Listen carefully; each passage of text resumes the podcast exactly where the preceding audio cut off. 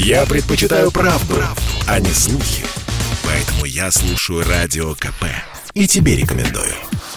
Программа создана при финансовой поддержке Министерства цифрового развития, связи и массовых коммуникаций Российской Федерации.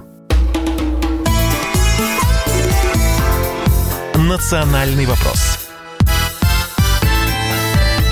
студии ведущие программы Андрей Баранов. И Елена Афонина. Да, и как обещали, мы сейчас э, вместе с вами в прямом эфире хотим обсудить еще одно важное событие уходящей недели.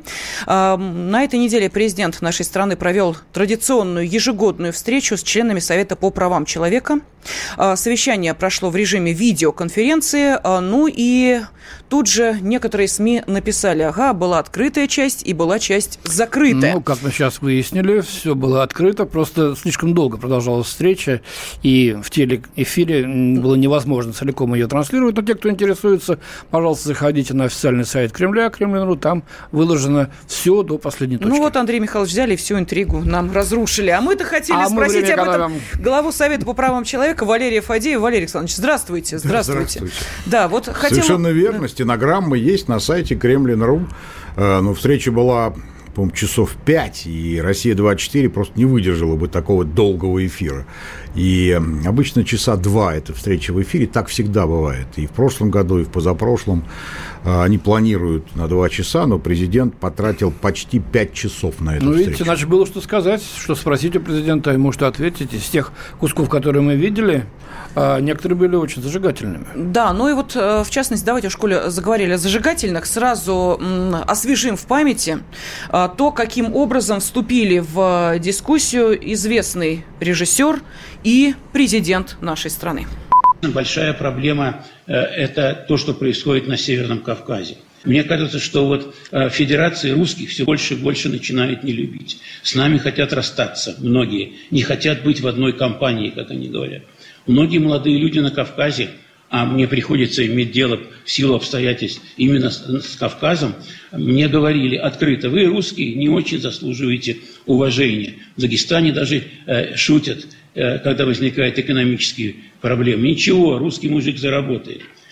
Дальше они продолжают. Вы со всеми ссоритесь, вы не можете справиться с бюрократией, коррупцией, слишком добренькие, э, не можете создать мировую экономику, обладая мировыми богатствами. А мы разные, и религия у нас разная, и климат-то у нас получше. Будете воевать с НАТО, мы на вашей стороне воевать не будем. Это говорят молодые люди. Давайте отпустим всех, кто более не хочет жить с нами в одном государстве. Пожелаем им удачи. Пожелаем удачи всем, э, всем э, падишахам, я не знаю, всем, кто хотел бы жить, э, жить, начинать жить своей жизнью. В конце вы сказали о том, что давайте отпустим всех, кто с нами не хочет жить. Откуда вы знаете, кто с нами хочет жить, а кто не хочет? Провели пример Дагестана. Ну, пример, кстати, очень хороший. Дагестан – это многонациональная республика. Что предлагается? Разделить весь Дагестан. Или Карачаево-Черкесию. Разделить Карачаево-Черкесию. Там много вопросов. Я знаю их очень хорошо. У нас две тысячи территориальных претензий по стране. Вы хотите повторения Югославии на нашей территории? Некоторые вещи следовало бы как следует сначала рассмотреть и подумать. Например, отношения среди войнахов. Я прошу вас относиться к этому очень серьезно. Не буди лихо, как у нас говорят.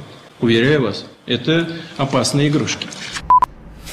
Ну и дальше президент добавил, что о некоторых вещах лучше помолчать и обсудить их лично, чтобы никого не обидеть или оскорбить. Ну, Лен, ну, давай ну, назовем а известный режиссер это Александр Сакуров, который э, сегодня сказал, а я э, не прочь э, попить чай с президентом и обсудить то, что вызвало вот такую дискуссию. Ну, Путин ему сказал, а заходите. Правда, пока время они не обговорили, да. но, видимо, действительно продолжится. Ну, а в это время депутаты Госдумы от Чечни готовят заявление в органы, требуя привлечь Сакурова к ответственности за экстремизм. Ну, вот видите, Валерий ну, Александрович, какое Разбудил таки лихо все-таки. Да, движение-то тому, что было сказано на этой встрече, дано. Вот ваша оценка того, что происходит, э, действительно наступили на больную мозоль, и это вызвало вот э, такие эмоции? Я в эти дни, как раз памятные дни, 30-летие э, с распада Советского Союза. И вот давайте вспомним цифры. Не все знают цифры – некоторые думают, что распад Советского Союза произошел э, почти безболезненно и без жертв. В вооруженных конфликтах на территории Советского Союза, Таджикистан, Карабах, э, Чечня, Приднестровье, по минимальным оценкам погибло 300 тысяч человек. Только солдат и офицеров в Чечне погибло 15 тысяч, а сколько мирных жителей мы до сих пор толком не знаем. Только в Чечне – Оценка, на самом деле, на мой взгляд, более реалистичная – 500 тысяч человек. Сколько людей умерло в результате распада Советского Союза. Всякий может это посчитать. Не надо быть демографом, надо взять статистику э, смертности. Э, и каждый может в течение получаса посчитать эту избыточную смертность в 90-е годы. 4 миллиона человек – 500 тысяч погибших в вооруженных конфликтах, 4 миллиона человек умерших от болезней, от сердечных, э, взлет самоубийств был в три раза и так далее. Вот что произошло в 90-е годы. А теперь а, коллега Сакуров, он выдающийся режиссер, но вот с этим я никак не могу согласиться. Он так легко говорит, давайте отпустим а, видимо, национальные республики в первую очередь, уже попытались отпустить Чечню 90-е годы. Вообще-то тогдашние власти хотели создать халифат исламский на территории Северного Кавказа. И дальше хотели двигаться, в Поволжье хотели двигаться. Пошли в Дагестан. Это Дагестан, то, с чего они начали. Дагестан, совершенно верно. Так ведь это, это что, еще сотни тысяч жертв? Вот у меня вопрос. Вот же что так возмутило президента. Валерий Александрович, мне очень понравилось то, как президент э, сказал э, Сокурову в силу возраста ведь не мы с вами воевать будем. И вот это действительно а, была, мне кажется, очень а, такая серьезная точка в обсуждении этого вопроса. Не многоточие, а точка. Потому что, во-первых, поправки в Конституцию, которые были приняты в прошлом году, вот о них тоже забывать не нужно. Именно поэтому и а, такой гнев пошел исключительно из тех соображений, что, извините, это противоправное деяние говорить о том, что страна, Россия, может лишиться какой-то части территории. Это незаконно. Даже говорить об этом. Ну, я не знаю, величие режиссера, может быть, э, ну, позволяет это, это делать? Ну, Наивность режиссера. Наивность. Тоже, тоже, ну, не надо уж так передавливать. Все-таки это дискуссия можно говорить, нельзя говорить, но президент так и сказал. Вы публично-то, прежде чем высказывать такие соображения свои, подумайте. Ну, конечно, в каком-то смысле на грани, но ни в коем случае я не призываю здесь какие-то правовые меры Э, применять. Ни в коем случае. Это было бы неправильно. В дан, данной ситуации было бы неправильно. А вы знаете, вот э, что смущает, что эта тема возникла вот именно на э, острие вообще дискуссии по поводу того, как ведут себя граждане России, перемещаясь из региона в регион, скажем так, обтекаемо, чтобы, опять же, никого не обидеть, чтобы нас ни в чем не ну, обвинили. Не только граждане России, но и граждане бывших республик Советского Союза, приезжающие сюда. Тоже, тоже. да. То есть, ну, Те, кон... кого мы называем мигранты. А, есть же даже такое Или понятие мигрантофобия. Вот. Э, я тут с удивлением узнала, что, оказывается, придумали такое тоже. Действительно, сейчас э, вот есть э, ощущение, что в этом процессе как-то мы не можем определиться, что нужно нашей стране, а что не нужно. Ну, давайте все-таки разделим. Разделим, разделим. Мы к мигрантам России, плавненько перешли. И те, да. кто живет на Северном Кавказе, граждане России имеют полные права в соответствии с конституциями и законами. Куда хотят, туда и едут. Возникает, есть внутренняя миграция, есть внешняя возникают миграция. какие-то да. драки, какие-то ситуации. И мы знаем, да, надо стараться это все гасить. Это все наши вопросы наши. А есть тема внешней миграции. Внешних мигрантов, трудовых в первую очередь, много миллионов. То ли 5, то ли 7, то ли 11, разные оценки. Ну, похоже, около 10 миллионов. И здесь тоже есть серьезные проблемы, потому что не потому, что это плохие люди, понимаете, возникает, вот скажем, знание русского языка. Если трудовой мигрант не знает русского языка, ему, во-первых, трудно как-то с работодателем взаимодействовать. Значит, он будет взаимодействовать только с теми своими этнически близкими там, старшими да, товарищами. Он становится элементом этнической группы который здесь как-то вот э, устраивает его на работу, обеспечивает ему защиту. Он ведь оказывается вне правового поля. И, значит, зачем русский язык-то знать надо? Для того, чтобы быть в этой широкой среде. Хорошо ли, что в стране возникают такие вот анклавы? Нет, это нехорошо.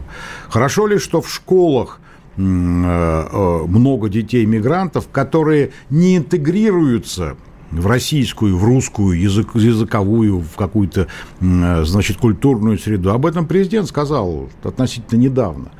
У вас в комсомолке был прекрасный репортаж из школы, где много детей-мигрантов. Котельники. Сложно, сложно. И директор школы сказала сложно, и что надо ограничивать и количество детей-мигрантов, чтобы еще раз, не потому что надо их вот наоборот, надо встраивать их в социальную среду, чтобы они учиться могли, чтобы они учились лучше, чтобы их присутствие не мешало учиться ну, жителям коренным, котельников жителям. Вот о чем надо думать. Это серьезные вопросы. А где методики, спрашиваю я? для работы в школах, где много детей-мигрантов, методики, которые позволяли решать эти задачи. Я их не вижу. Ну, пока методик. даже не разработаны, похоже. Их надо разрабатывать, эти методики, понимаете? Надо же не ущемлять права мигрантов, а надо такие меры принимать, чтобы, наоборот, в полной мере их реализовывать. То же самое касается трудовых прав. Э, как же так?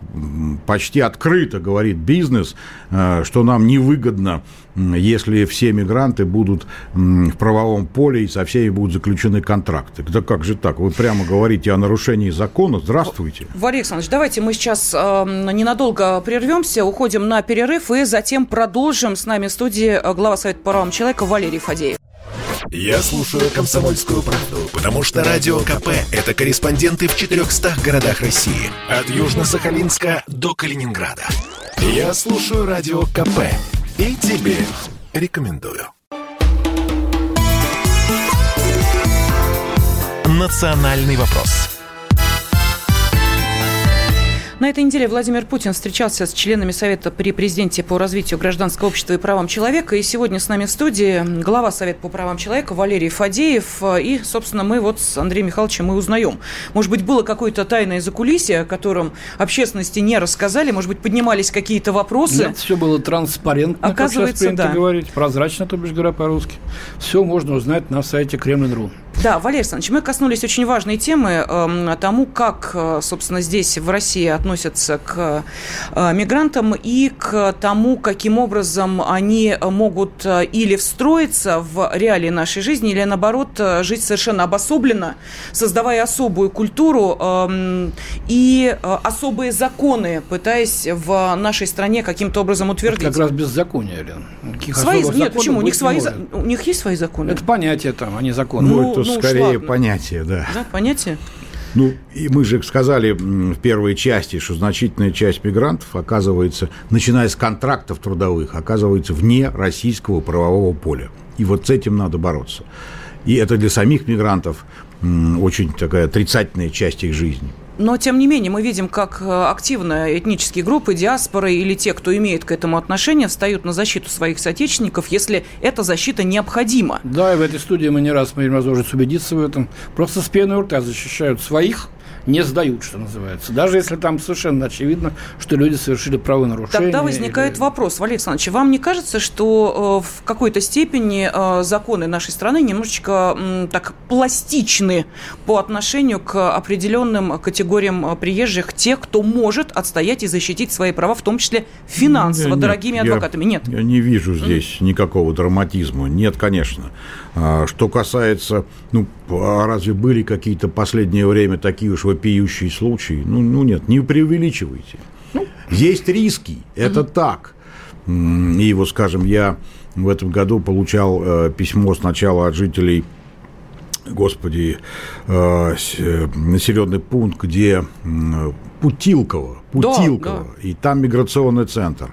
А, в Сахарово, это подальше от Москвы, ну, это территория Новой Москвы, большой миграционный центр, мы там были с коллегами, это очень хороший миграционный центр. Но жители жалуются, потому что проблема не в том, не в этом миграционном центре, а проблема в том, что там на юге а, есть так называемый food city, это огромный рынок э, еды, И там же недалеко рынок стройматериалов, который называется славянский мир. В этом славянском мире в основном, конечно, мигранты. И там десятки тысяч работников, десятки тысяч. И люди, которые там живут, они окружены вот этими десятками тысяч. Если бы большинство из этих десятков тысяч были встроены... Я, знаете, в Ташкенте жил. Я там родился. Меня не смущало то, что вокруг узбеки, татары. Таш Ташкент был имперский город. У нас в классе была дюжина национальности. Это была норма. Нас это не смущало. Потому что среда была советская, она была однородная вот эта цивилизация советская, она была почти одинаковая для всех. Ну, в кишлаках, понятно, угу. была своя жизнь, а в Ташкенте вот эта однородная жизнь. Вот чего люди хотят, вот этой однородности они хотят, а не то, что им не нравится по национальности узбеки, таджики или киргизы. Но, тем не менее, мы понимаем, что даже такие острые проблемы, как те, которые мы сейчас обсудили, они отходят на э, второй план, когда речь идет об ограничении определенных, которые должны сейчас будут рассмотрены два законопроекта все-таки будут рассмотрены депутатами Госдумы. Они касаются введения да. QR-кодов на общественном транспорте. Это один, э, на транспорте это один законопроект. И второй при посещении общественных мест. Вот ваше отношение к этой э, теме? И поднималась ли она, кстати, у президента? Поднималась, да. Угу. И я об этом сказал довольно подробно, свои соображения. Потом э, Борового Ирина Валерьевна, она представляет сообщество пациентов, тоже дополняла мои соображения. У меня соображения простые. Э, препятствовать невозможно. Есть э, общая линия, тенденция, позиция большинства врачей – невозможно. Препятствовать но, введению Да, препятствовать введению. Но, но надо очень деликатно отнестись к, к разным ситуациям. Жизнь сложна. Вот я поднял вопрос. А если у человека есть э, э, антитела, он переболел, никуда не обращался. Таких людей миллионы. Более того, в свое время обращались специалисты, когда пик эпидемии, вы знаете, вот не ходите, вот если не сильно болеете, сидите дома. Люди сидели дома, у них есть антитела, они переболели. Но им говорят, нет, только вакцина и только официальная справка. Если у человека есть антитела, ну, тут сейчас есть два, дают есть два варианта. Либо, значит, он тайно сделал вакцину, идиотизм, угу. либо он переболел. Какие еще варианты могут быть? И почему здесь такое сопротивление? Депутаты в Думе говорят, мы не знаем, какой должен быть уровень антител. А когда человек делает прививку, мы знаем, какой должен быть уровень антител. Ну, возьмите средний после прививки, и вот по среднему вы давайте. Дальше. Это вот важнейшая история. А если до сих пор не решен вопрос э, по отводам медицинским. О, да. Нет списка. Вот по таким болезням отвод, по таким нет. А ну, сейчас решите вы, наконец, вопрос. подростков еще. Ну, да. решите, наконец, да.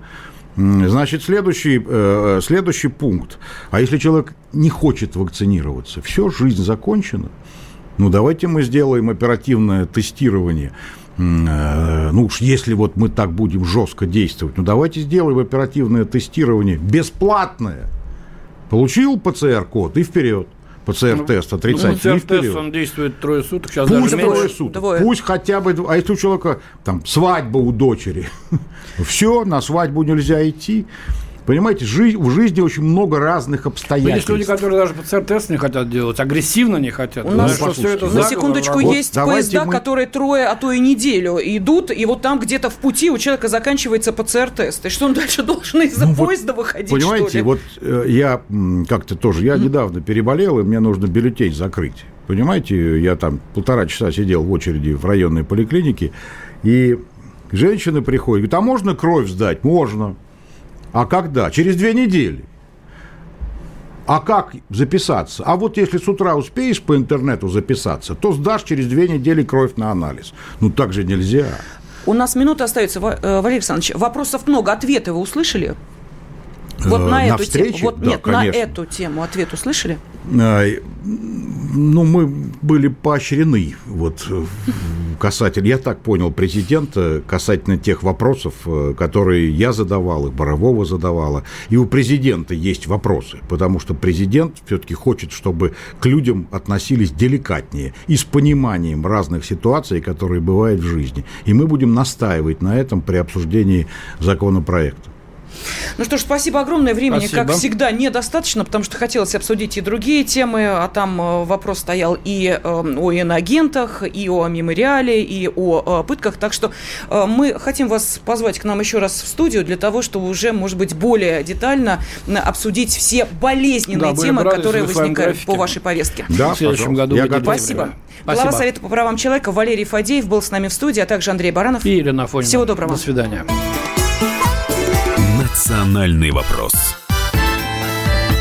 Программа создана при финансовой поддержке Министерства цифрового развития, связи и массовых коммуникаций Российской Федерации.